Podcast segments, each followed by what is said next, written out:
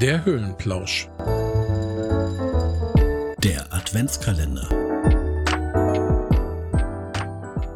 Ja, willkommen hier an diesem Mittwoch. Ja, ihr Lieben, heute wird es alkoholisch. Chris, deine Frau hat amerikanische Wurzeln. Gibt es da zur Weihnachtszeit eigentlich ein spezielles Getränk, das man dort traditionell an Weihnachten trinkt? Ja, Kurbel, ähm, ich mag so konstruierte Einleitungen. Wir haben ja schon zugegeben, dass wir vorher wissen, über was wir sprechen. Aber du hast dir wirklich Mühe gegeben. Ja, ich glaube, so ein ganz traditionelles Weihnachtsgetränk habe ich kennengelernt durch meine Frau. Ist das etwa Eggnog? Ja, das ist Eggnog, richtig. Kennst du das? Nee. Aber ich mag gerne Eierlikör, tatsächlich. Also das Besondere am Eggnog ist wohl, da kommt alles rein, was so die Hausbar hergibt. So habe ich es kennengelernt. Also von Rum, Weinbrand, Whisky, da wird viel durcheinander gemischt. Aber Basis davon, und daher kommt auch der Name, ist, dass Ei und Milch oder Sahne mit drin ist. Das gibt's warm und kalt und schmeckt super lecker.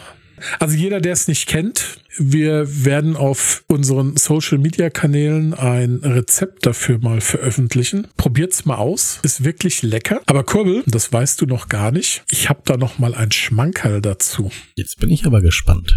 Das heißt, du plauderst aus dem Nähkästchen. Nee, gar nicht mal tatsächlich, sondern wir haben da über unseren Instagram-Account Sahnewölkchen kennengelernt. Das ist die Jasmin, eine Foodbloggerin aus Leipzig. Und die hat tatsächlich eine Eggnog-Torte gebacken. Und äh, es gehen jetzt mal hier in dem Podcast ganz liebe Grüße raus. Ich habe der Jasmin geschrieben. Die hat mir nochmal das Rezept zur Verfügung gestellt. Das werden wir euch natürlich auch verlinken. Trinkt ihr den eigentlich warm oder kalt, den Eggnog?